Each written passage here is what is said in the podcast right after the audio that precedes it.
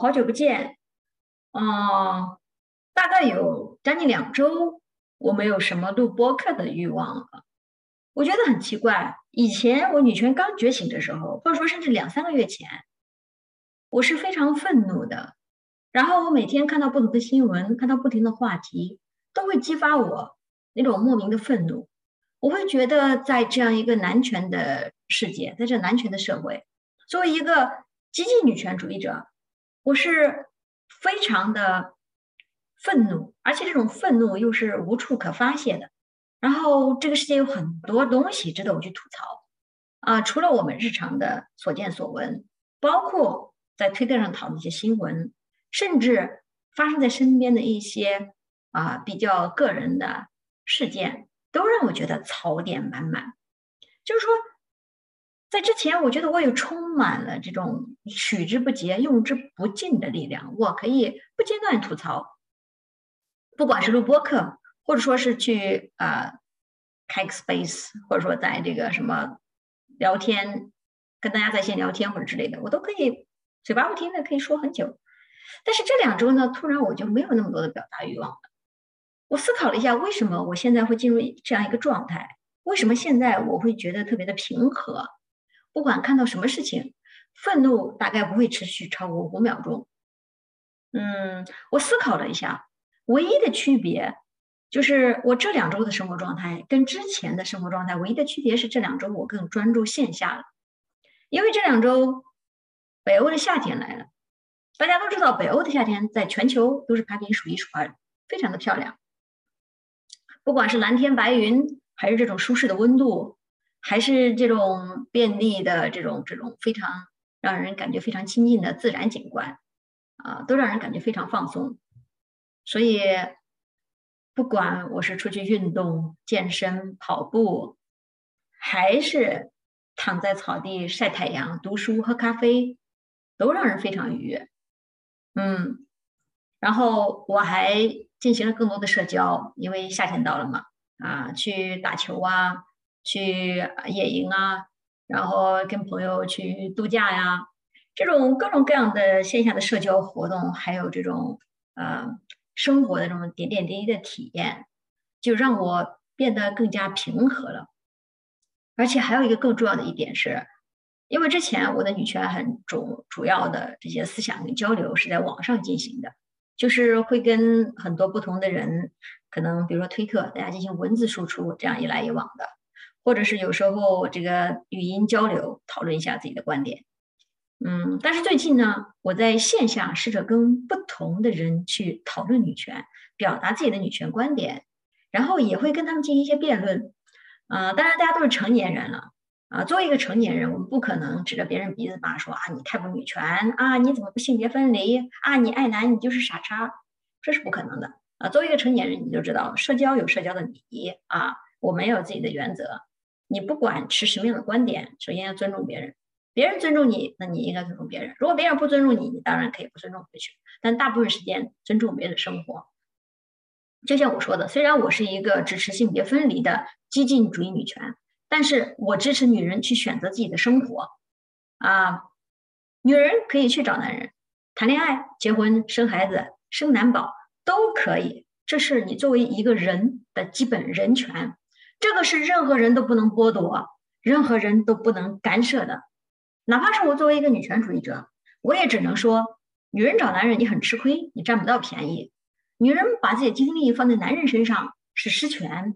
你的生活不会幸福的，我只能这么讲，我只能告诉你，从我的经验，或者从真女权主义的观点出发，找男人和男人谈恋爱，或者说做一个正统的社会传统任何的异性恋女人来说，不是很幸福的生活。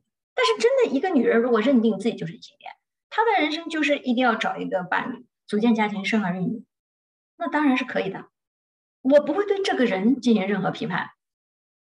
也就是我一向一直坚持的一个女权观点：我们对事不对人，因为你对人的话，你就变成人身攻击了。大家也知道，很多时候，不管是你坚持一个理论，你去搞一个行动，或者说你去做什么事，你永远无法改变别人的观点的。你可以告诉别人你自己的想法，你可以分享你自己的很多心得，但是你没有办法去要求别人怎么做，甚至说难听点儿，我们也没有权利去指责别人怎么做。就像虽然我们作为基金女权，经常会在网上说，我们会讨论很多女人啊被这个男权洗脑，已经变成了男权的打手啊，甚至身为一个母亲，她不爱自己的女儿；身为一个女儿，她牺牲自己一切为自己的兄弟、为自己的父母去输血啊；身为一个女人，她很优秀，她甚至已经读到了博士，她还是想去找一个啊又矮又矬的这个丑男去结婚。去生千辛万苦生几个孩子，还要跟这个男的姓，他们很多人去选择这样做了。我们说这样做不不对，但是我们从来不会去揪着一个人，然后对着他骂，说你这样做了你就该死，你不配做一个女人，我开除你的女权，女人级，这样是没有用处的，而且我们也没有任何权利去这样做。我们任何人都不是上帝，我们没有办法去审判别人，因为。说白了，人跟人是平等的，不管这个人选择做什么东西，你也没有任何能凌驾于他人之上的特权。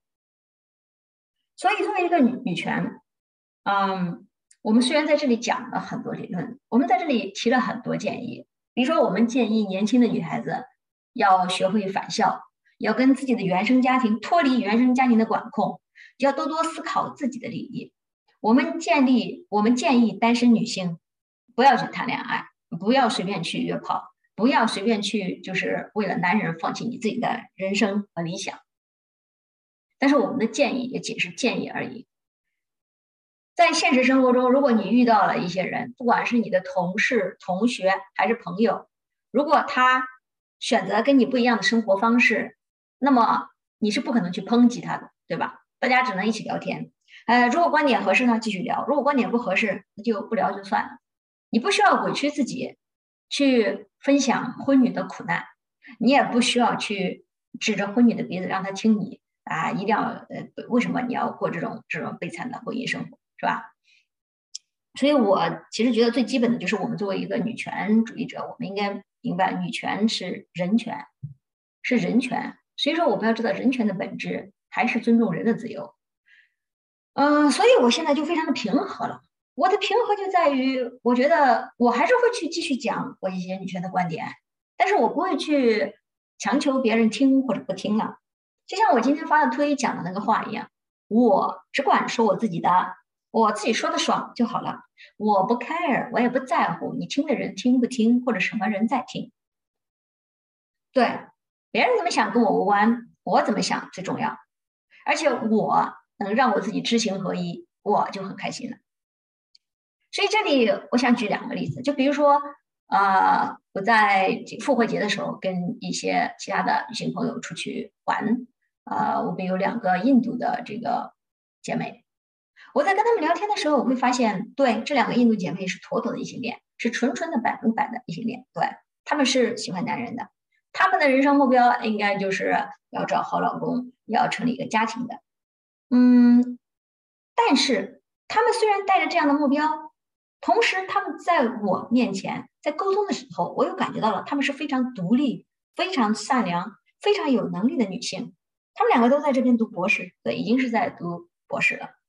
呃，读博士大家都知道，本来他们的专业就是属于这种这种什么呃呃 biology 方面的这种，属于理工学科吧啊，非常呃强悍。能读到博士的话，说明他们的个人能力也是很强的。但是他们很清楚自己人生要什么。虽然结婚、恋爱是他的一个目标，但是这不是他们的主要。而且他们也很清楚，作为一个女性，她最重要的是，她可以随时拒绝，她可以选择说不。然后我才发现，我才觉得，我们不能去把自己放在一个很高的一个像上位者或者上帝的视角去批判其他所有人。就像我们不能以偏概全，我们不能非黑即白，所以。我尊重这些我在生活中认识的女性，我尊重我身边所有的女性，只要她们在开心的生活，只要她们的人生过得非常快乐，我就尊重。她们生男孩也罢，他们结婚也罢，啊，他们选择一个又一个接着不停的找男人谈恋爱也罢，只要他们开心就好了。所以从这点来说，女权的本质，女权最根本追求的是什么？最根本追求就是女人的解放，就是我作为一个女人，我有我能被解放，我有足够的自由，我选择我想要的生活。当然，现在很多女性她的选择看似自由，好像都是自己的选择，但可能百分之九十九，你这个选择是社会创造出来的。你的所有的你觉得你想要的东西，只不过是这个男权社会想让你要的东西。所以这个是比较悲哀的一点，是为什么所有的女性，为什么女人一直在受到压迫点？啊，从这一点来说，我们女权主义者要坚持发声，坚持发声。不管别人按不按我们说的做，不管别人有没有把我们的观点听进去都不重要，重要的是我们要把我们的声音传达出去。我们在这里讲的所有的话，我们所有的观点，总会传到那个该听的人耳朵里，而且听到我们声音的人该觉醒就觉醒了。我们其实其实有时候想一想，为什么我现在？我现在更多的时候，我更愿意为女童发声，我更愿意为积极女权的单女发声，是因为我知道她们是在社会里最弱势的群体，她们身为女性，她们还带有其他的双重身份，比如说性少数群体、女童，比如说单女，她因为没有结婚，没有找男人，她没有踏入这种。男权社会的这种等级森严的这种社会生产体系里面，所以他没有这种所谓啊有男人依靠或者跟男人连接的政治身份，所以单女，当然女同里面也有单女，这是互相包含、互相概括，是最弱势的群体，而且他们得不到相应的鼓励，得不到相应的支持。如果能听到我们这样的声音，告诉他，你说的选择都是对的，你爱自己是没有错的。这对一个孤单的人来说，对一个从来得不到回应、一直对着黑暗的夜空大喊却得不到回应的人来说，是多么温暖的事情啊！所以，我还是会坚持发声。啊，我也非常欣慰，有看到很多姐妹在推特坚持发声，呃，也录了自己的播客，经常坚持发声。呃，在我自己看来，我们的女性优秀的播客真的真的太少了，所以说。但凡有一个比较优优秀的播客，我都会全部听。当然，这这就说到另外一点了。我听一个播客，全部都听完了，不代表我就赞同所有的观点，但是我还是会听，因为在这样一个世界里，在这一个非常摆烂、非常烂到极致、无可救药的男权社会、男权世界里，女人的声音是被打压的，女人的声音是发不出来的，女人已经处于非常非常烂的地位了，所以能有几个清流？能有几个清醒的声音去教其他女人，去告诉其他女人，你怎么样能逃脱这个社会对你全方位的碾压？怎么样逃脱这些束缚，是非常难得的。所以我永远不会去批判这些女性。比如说，我听《海马星球》，《海马星球》的每一期我都听了，《海马星球》的秦立文老师我也是非常尊敬的，但是。海马星球的有些观点，我也确实是不能认同的，不能赞同的。但是我在我的推特上，我从来只会发我觉得讲的非常优秀的海马星球的博客，去分享我的感受。我却基我却基本没有去分享，我觉得海马星球哪里说的不好，他这里讲的不对。他讲这些的时候，他是出于一个什么样的立场？他是以什么样的动机来讲这个的？我不愿意去说这些话。我之所以不愿意做这些，是因为这又回到了另外一个女权立场，也是今天我想讲的。我们作为一个女权人，我们有自己的信仰，我们有自己的原则。但是你在实践自己的女权的时候，你怎么样知行合一？怎么能让怎么样能让自己的认知和现实匹配，不会让自己成为一个撕裂的人？就比如说，我现在在这里讲，嗯，女人要践行性别分离。六 B 四 T 是经济女权最基本的，我们不要沾男，我们不要去在这个男权社会去跟男人妥协，去跟他混在一起，因为一旦交织在一起，你的很多利益都会身不由己的被整个社会文化、亲人朋友，包括这个男人所裹挟。可是我的，然后我既然这么讲了，我的现实生活中我也是这么做的，我不会有那么多撕裂感，因为我现在说的所有的东西都是我说的，就是我想的，我想的就是我做的，我不会觉得我现在在网上说啊，女人要性别分离，女人要搞这种什么六 B 四 T，回头我在线下找个找个男朋友，我在线下这个结个婚生个男宝，这个事情，首先我是觉得这个是非常撕裂的一个事情。而且我也是不明白，很多人他在讲一些话，跟他做的事情完全不一样的时候，他们是如何自洽的？因为，因为我实在是没有办法理解，理解无能，是我理解无能啊，呃，无无能无能理解如何自洽。说到这一点，我也想声明一下，我这个播客从去年八月份到现在啊，做了有。哇，也有多半年了，啊，录的也不多也不少，大概一个月能录个两三期吧，啊，我感觉我的听众是非常固定的，呃，而且我也知道，以我现在的风格，我继续讲呢，我的受众依然是啊跟我想法类似的人，而且我也知道，提倡性别分离的女同女权主义是非常非常少数的。女同女权主义必然存在，是因为这个社会上女同存在，接近女权存在，接近女权、女同女权倡导的理论是符合真正的当下女性利益的。而且我们也知道，真的要搞女权，女人要从男人那里解放，要从男人手里抢夺资源，你唯一的方法就是现在的极端环境，你就只能不合作。如果你一旦去合作了，变成了谈判，最终其实就变成了打情骂俏。但是我也明白，女同女权的性别分离是不可能成为主流的，也永远不可能得到大多数的支持。我们可以想象，我们之前已经不用想象，我们之前说过很多次了，这个社会的基本盘就是异性恋。我们也知道，简中区整个中国。结婚的女性占到了百分之九十五以上，甚至已经到百分之九十六了吧？百分之九十五、百分之九十六的女性都是异性恋，她们的基本目标都是找个好男朋友啊，找个好老公啊，啊，或者说是不结婚也，或者是结婚，不管怎么样，都是要异性恋。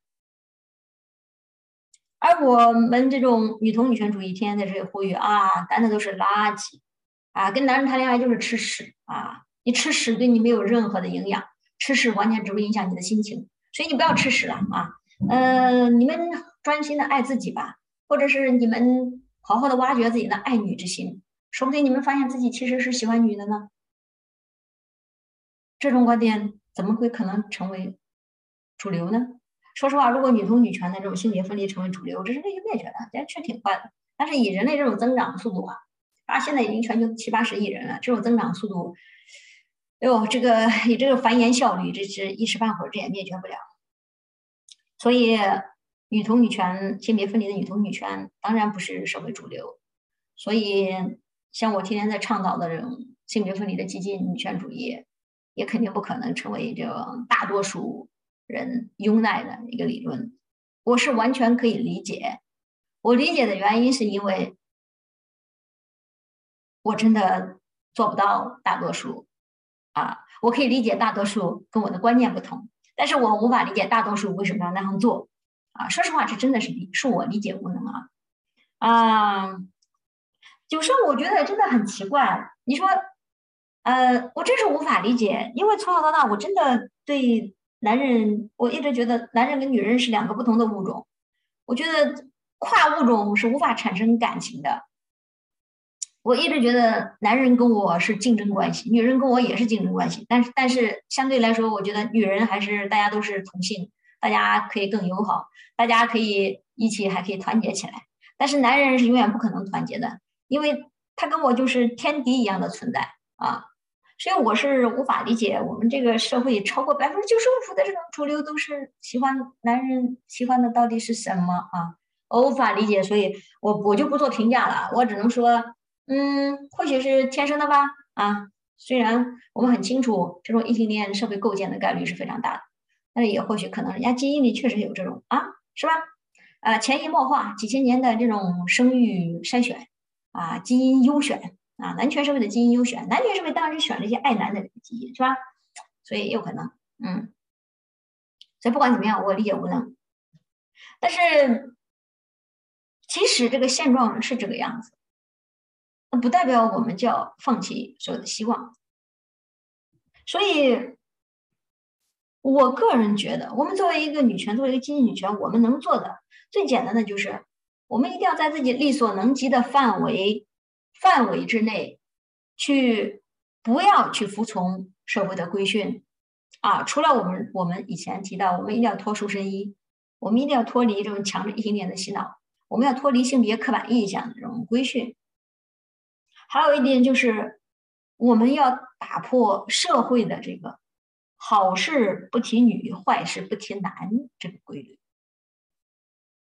想想啊，我们作为一个女权，如果我们都不能做到坏事不提女，那我们指望整个社会其他人坏事不提女吗？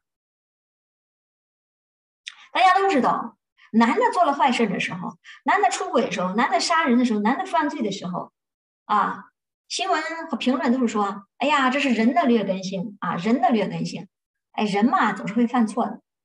可是女人一旦有点错，就是啊，这个女人不行，女人啊就是脾气暴躁。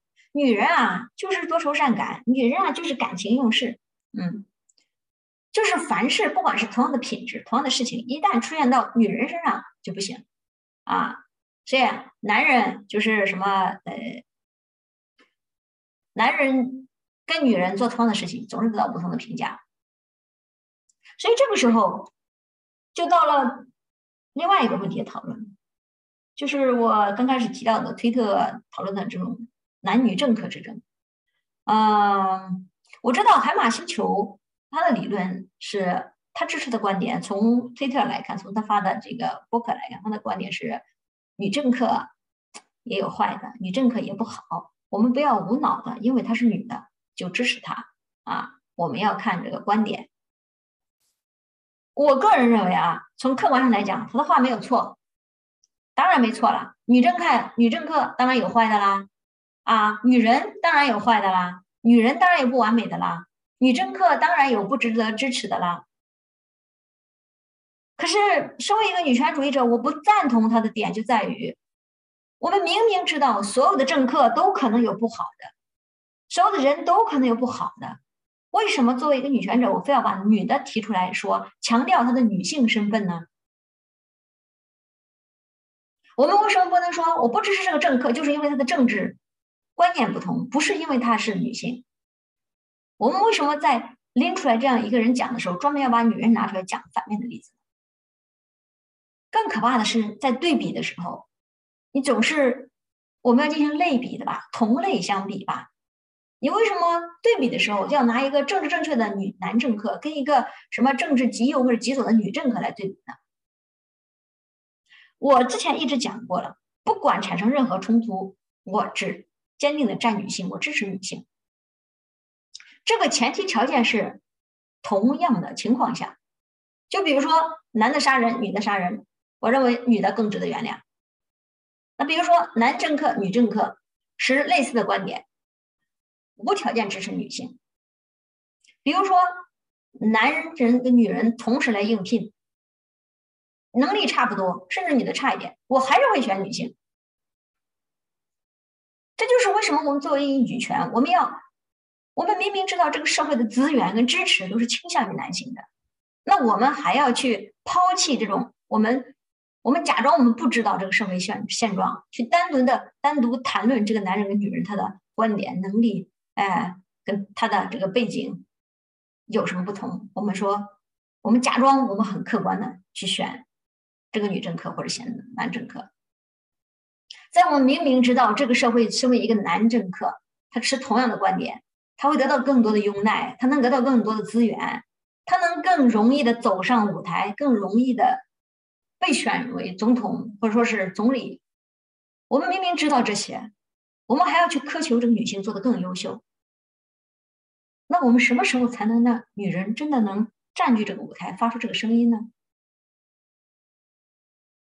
所以。还有一点就是我们要明白啊，作为一个女权主义者，作为一个女人，作为一个女性，我们不是傻子，我们不是没有思辨能力，不是没有思考能力的。就像我作为一个接近女同女权，我说了我无条件支持女人。但是如果现在有两个政客，一个女的，她结婚了有两个男宝妈，然后她支持跨性别，她支持女人都回去做家庭主妇，她支持这个孩子都要随父姓，她支持单身女的就应该被歧视，她支持女男不应该同工同酬，女人就是弱。那这个时候我会选她吗？我肯定不会选她呀。如果另外有一个他的对手，我不管他是男是女，他的政治观点是正常的、正确的。那我一定不会选这个女的呀！我不选这个女的，不是因为她是女的，而是因为她的观点不好。那我们是正常的人，我们有正常的思辨能力，所以你不能拿这种极端的例子去对比，去说明女的也不好。而且我发现这个简中女权经常会吵架，经常会陷入一种误区。这个误区大概就是我看到发推的人在说的话，就好像是。嗯，听众就是一群小孩子，听众就是完全什么都不懂，听众就是傻子，都是弱智。就是别人如果跟听众说你吃屎吧，屎很香，听众就会去吃屎，就是会让我感觉到一种这种感觉啊！我终于找到合适的形容词来形容了，喜欢做家长。对我发现简中很多的 QL 啊，很多女权 QL 会陷入这样一个误区，就是觉得听众都是傻子，就会觉得所有的人都需要指导。如果你不把这个事情讲清楚、剖开了讲清楚、翻来覆去把它啊，就是嚼碎了、剥开了、揉碎了，啊，就全方位分析分析啊，听众就不会懂，其他女性都不懂一样。这大概就是我们简中人、我们我们这个洼地人特有的一种什么大家长的心理吧，总是操心操心别人太傻啊，操心别人什么都不懂啊，所以你总是要把那个明明别人都不会去做的事情，要拎出来说啊。我们之所以不会这样做啊，就是因为女的不行，就是因为我们不能盲目的相信女人。怎么说呢？我举个例子吧，就是海马星球这种政治观点，这种这种单方面的强调，女的也很也很差劲，女政客也不一定完全值得支持。这像什么情况？就像这个世界已经很糟糕了，已经很烂，女人已经没有发声的权利了，已经失权到这个程度了。这个时候你再说啊，这个女人失权。是合理的，因为她本身就不值得拿到这个权利啊，所以我们不一定要支持女人得到权利。你发表这样的观点，对提高整个女性的权利有什么好处呢？有什么好处呢？不过就是摆烂，不过就是强调女人烂烂的正常，女人烂烂的合理。所以。如果说我们把精力都花在这样的事情上，我们把精力都花在去去思辨这种根本就不需要思辨的事情上，其实对女权来说是一种消耗啊。就像之前，呃，我记得前段时间在推特也是在吵的什么高女低女之争一样，就说我们不要盲目的相信高女，那个高女她们出身这个阶级好，她们家庭有优势，她们一定是男权的打手。他要想爬到高处，他一定会卖身啊，一定会这个睡男人，一定会是男权的走狗。所以我们要否定一切高女啊，然后跟现在这种，我们不要盲目的支持女政客，不要因为她是性别是女的就支持她，这种观点是其实是不谋而合的。就是，呃，怎么说呢？我现在甚至找不到一个合适的这个词来描述它，就是非黑即白吧。就是这个世界是有白天是有黑夜的，黑夜它很黑，白天它很白。但是我就是要告诉你，黑夜确实很黑，它就是很黑。它为什么黑呢？因为你看不见。但是你说这些话有什么意义？你说这些话对人是有启发的吗？我之所以今天想把海马星球这个讨论这个女政客的事情拿出来说，我不是想批判这种观点，我只是想说，我们去反思这样一个说法。因为海马星球是一个，它的听众很多，至少我是很多听众，而且我也知道它会影响很多很多的女性，所以我会觉得，如果在海马星球这个事情上我们不能思辨的话，那可能会带偏很多女性，因为我们女孩子都知道，我们女权人都知道，思辨这个能力真的是太难了，因为我们从小没有在思辨的环境下成长，独立思考是很难的。呃，首先我们作为简中人，很容易盲目从众，所以说如果有女权 QL 说话，啊，大概大部分人可能会照单全收，觉得啊说的好有道理啊，也很难去思考。然后另外一个就是当我们。参与很多讨论的时候，如果这个讨论本身是没有意义的，说的都是废话，我们又或者说是一个逻辑鬼打墙，如果你不仔细思考思辨的话，你是没有办法走出那个怪圈的。所以我觉得真的很可惜啊，因为我们当然不能说女孩们，我们支持女的，不管女的干什么都支持，我们支持女政客，不管她持什么观点都支持。这样说太武断，但是。在女性还没有走上政治舞台的时候，在女人还没有机会成为皇帝、成为总统、成为总理的时候，我们就说女的不值得，女的并不适合，女的可能没这个能力。这个时候，对让对我们想让更多的女人成为皇帝、成为总统、成为总理来说，是没有什么注意的，甚至可能会让很多本身。愿意去支持女人，觉得女人犯错可以容忍的这个人，甚至改变自己的观点，转而去支持男性，这个造成的这种潜移默化的影响是不可估量的。其实我今天跟一个姐妹在讨论到这个这个政治的事情的时候，我们讨论到了默克尔，德国的总理默克尔吧。他其实刚上台的时候，他也没有那么优秀啊。他当时也不是说他是个非常女权或者怎么怎么样，所以就选他当了总统啊。但是他做了德国的总理之后，他是总理啊，不是总统。但他做了总理之后，他是越做越好的呀。所以很多时候，我们有没有想过，一个女政客跟一个男政客，哪怕这个女政客的观点没有那么成熟，哪怕这个女政客她有瑕疵，但是如果你把她送上这个位置，她就会越做越好呢。我们为什么不能把容错的空间给到这个女人呢？我们为什么不能让稍稍差一点的女人？拿到这个机会，拿到这个权利去实践呢？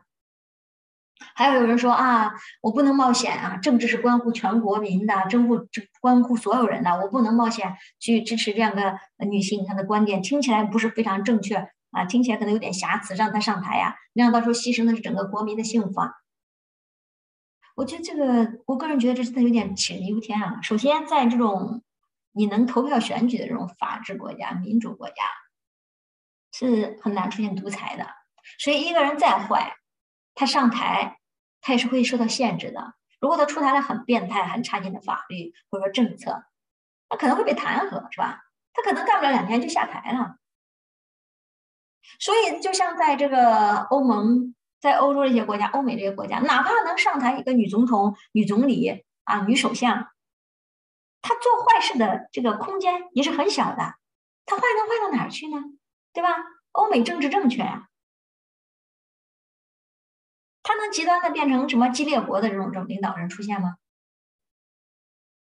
如果选激烈国的领导人，人家那么多男的选，人家为什么选一个女的呢？是吧？所以说我们在想到这些的时候，我们就会发现了，我们还是对女性太苛刻了，真的太苛刻了。我们很多时候在说其他人的时候，我们有没有想过，我们自己能不能对女性宽容一点？我就就说我自己吧，我觉得我真的很宽容了，我对所有女性很宽容了。我一个支持性别分离的激进女同女权，我很宽容，我不反对女人去找男人，我不反对，真的不反对。就是你任何人愿意找你就找，我希望你幸福，过得开开心心就行了。女权的本质嘛，不就是解放女人嘛，让女人解放。如果你能真的让自己解放，让自己开心幸福了，那也算是女权达到了，是吧？所以如果有人在讲女力，有。女权 QL 在讲啊，女的应该这个优生优育，找这个白男是吧？然后拿绿卡啊，改善身份啊，对吧？这个生个漂亮的混血，我不会反对啊。我觉得至少不要让女的吃亏就行了嘛。那以前女的在洼地什么，比如说这个这个简中这个什么。我们中国的女人啊，在洼地找什么身高一米六五，丑的要死，生个丑的猪头三，还要跟他姓。相比这个，你找个白男，身高什么一米八，长得又帅，什么生个孩子又好看，哎，这可以没有问题，这也算是子宫道德了，当然可以，没有问题。然后相比洼地这个女人结婚了之后在家天天带娃是吧？嗯，如果说失业在家家庭主妇做了几十年，被离婚了可能赔个什么七千八千一万的，这这惨的要死的这种，你说呃，然后号召大家去像学习日本家庭主妇要呃有一定的法律保障是吧？老公的工资卡交给你，然后嗯，即使是一个家庭主妇，你也不会失业，你也不会被扫地出门，你的家务价值会受到啊被被看到啊会受到尊重，也可以啊。啊，对吧？所以我支持家庭主妇夺权啊，嗯，我甚至都不觉得日本很差呀，是吧？就是我很包容啦，我真的很包容了。我觉得你们这些这些跟我这个观念不同的、追求不同的，我我都希望你们幸福，我不会去逮着你们这些批判的，没有意义啊。我批判再多，你们也不会听我的，是不是？而且我没有时间精力浪费在你们这些对吧爱男的这个爱男女身上，是吧？而且你爱男就爱男嘛，无所谓，只要你能让自己开心幸福就行。可是我是真的不太明白，为什么我们有些有些女权 QL 就那么喜欢去剖析别人内心，去揣测别人内心。就比如说啊，我记得海马星球前段时间在呃发分享一个观点是什么？嗯，J.K. 罗琳，J.K. 罗琳的反跨的动机是什么？反跨的动机可能因为他是一个保守派，他保守派他就。就要强调男女刻板刻板印象，他认为这种男的就不可能女的，女的不可能男的，所以他反跨的初衷是因为他是保守派，他并不是因为他爱女人，并不是因为他是女权或者支持女人或者之类的巴拉巴拉，大概是这种啊。我不记得，也可能是钱阿推也有讲这个观点。我当时就觉得真的是一头雾水啊，我一脸问号脸啊，黑人问号脸啊。Why？为什么去质疑 J.K. Rowling 呢？是吧？这个世界有几个 J.K. Rowling？这个世界成功的女人那么多，成功的女作家，成功的女演员，成功的女领导，成功的女人那么多，真的站出来像 J.K. Rowling 这样说实话、去反跨、去支持保护女性权益的有几个啊？人家站出来去为女人发声，承担了这么大的这种攻击，是吧？人身威胁，自己辛辛苦苦的《哈利波特》这些什么主演都跟他划清界限，甚至连《哈利波特》几周年的庆典。都没有邀请他，他承受这么多，人家只不过是在反话。结果你现在去分析人家的动机啊，对，呃，理由听起来也挺充沛的。理由就是啊，我们不能不可以讨论呢，我们可以讨论一切啊，对不对？我们讨论这个又不是说它不好，什么什么巴拉巴拉的这种。可是你讨论这个意义在哪里啊？我我真的不明白。作为一个女权，我们论迹不论心呀。我看你做了什么，我不会在意你背后想的是什么。比如说，你作为一个女权，你爱女，你在践行爱女的行为，我不关心你背后为什么要爱女，你是因为被男人伤害了才转而爱女，你爱女是因为有所图还爱女，或者你爱女是啊这假装的爱女，我不管你是怎么样的原因在爱女，只要你爱女，我就鼓励，我就赞扬，我就支持，我不在乎，我不不没法去在乎别人内心的。老话怎么说呢？论迹不论心，论心无完人。况且最最最重要的是，你怎么论别人的心？别人心里怎么想的？你怎么能知道呢？你怎么能判定这个人做这件好事，他是真的想做这个好事，还是他被迫做这个好事，还是假装做这个好事呢？你通过一些蛛丝马迹，通过一些常识，通过一些逻辑啊，通过一些自己的臆想，去证明这个人做这个好事的原因，是因为啊。是因为啊，他他被别人看到了，或者因为他什么呃想沽名钓誉，他想这个得到这个什么出名，他想怎么样？不管他什么原因，那重要吗？重要的是人家做这个好事儿。你去拼命的分析这个做好事的人，他是什么动机？去打击他，让大家都让大家都相信这个做好事的人其实是沽名钓誉，他做好事是没有任何意义的。他这个人做好事，他的动机不纯，结果是什么？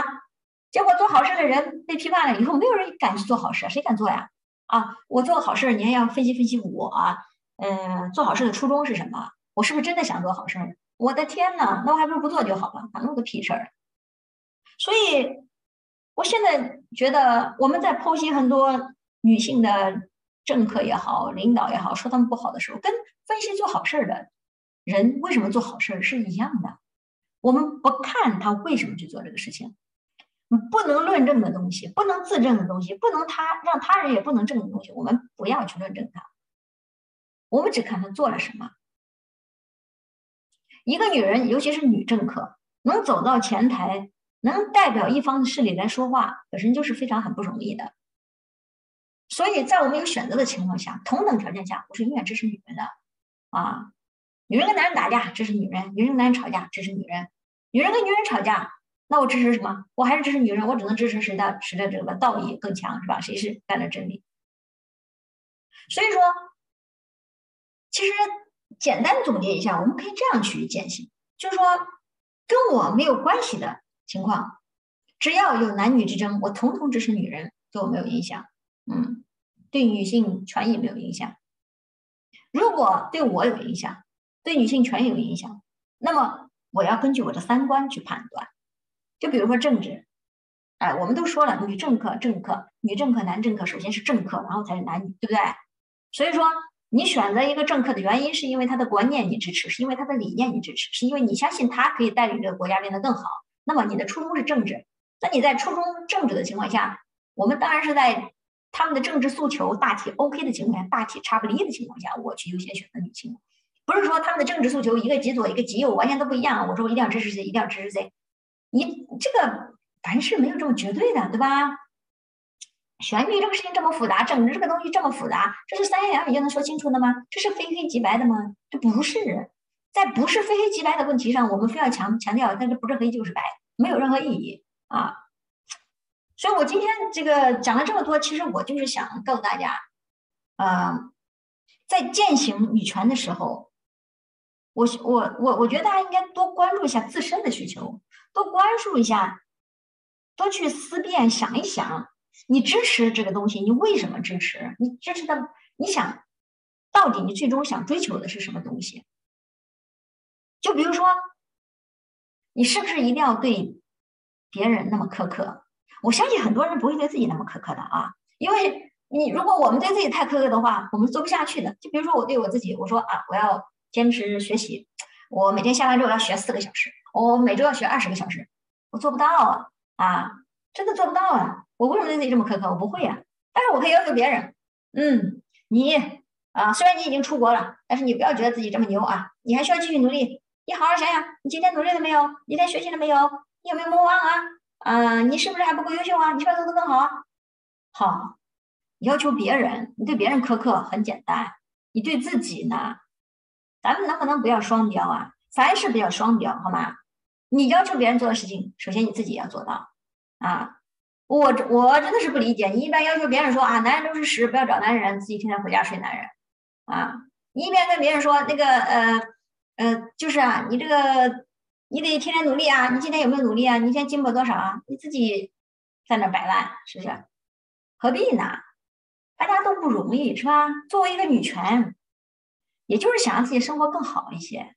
我们希望女人的生活更好。我作为一个女人，我生活也应该更好。所以，如果你在这些所有的这个女权争论里面，你找不到内心的平静，你觉得很迷茫的时候，你不妨可以离开网络一段时间，你专注一下你的线下啊，去充实一下你的生活，去感受一下风，感受一下云，感受一下美好的天气，去线下跟朋友沟通，跟同事聊天，是吧？去社交，不管做什么事情都可以，或者去寻找自己的爱好，哎，出去远足啊。嗯，游泳啊，健身啊，打球啊，啊，做美食啊，都可以啊。或者是看一部你喜欢的电影，听你喜欢的音乐啊，或者是出去在美好这个天气骑个自行车啊，啊，都很舒服的啊。不要去强求自己去接受一些让自己很痛苦的理论。然后另外就是，我想引用一个朋友讲的话：女权是什么？女权就是让女人开心的事情，就是让你自己开心的事情。你如果女权不能让你开心，那么你真的要思考一下了，嗯，是不是你的女权走入误区了？然后今天也聊了不少了，呃，我觉得可以先聊到这里了。呃，我希望大家呢都能学到思辨的能力，不要盲目的信奉别人，当然也不要盲目的质疑自己，嗯。相信大家都是成年人了，成年人做事情有自己的衡量准则，成年人是吧？成年人为自己负责。好，感谢大家收听，拜拜。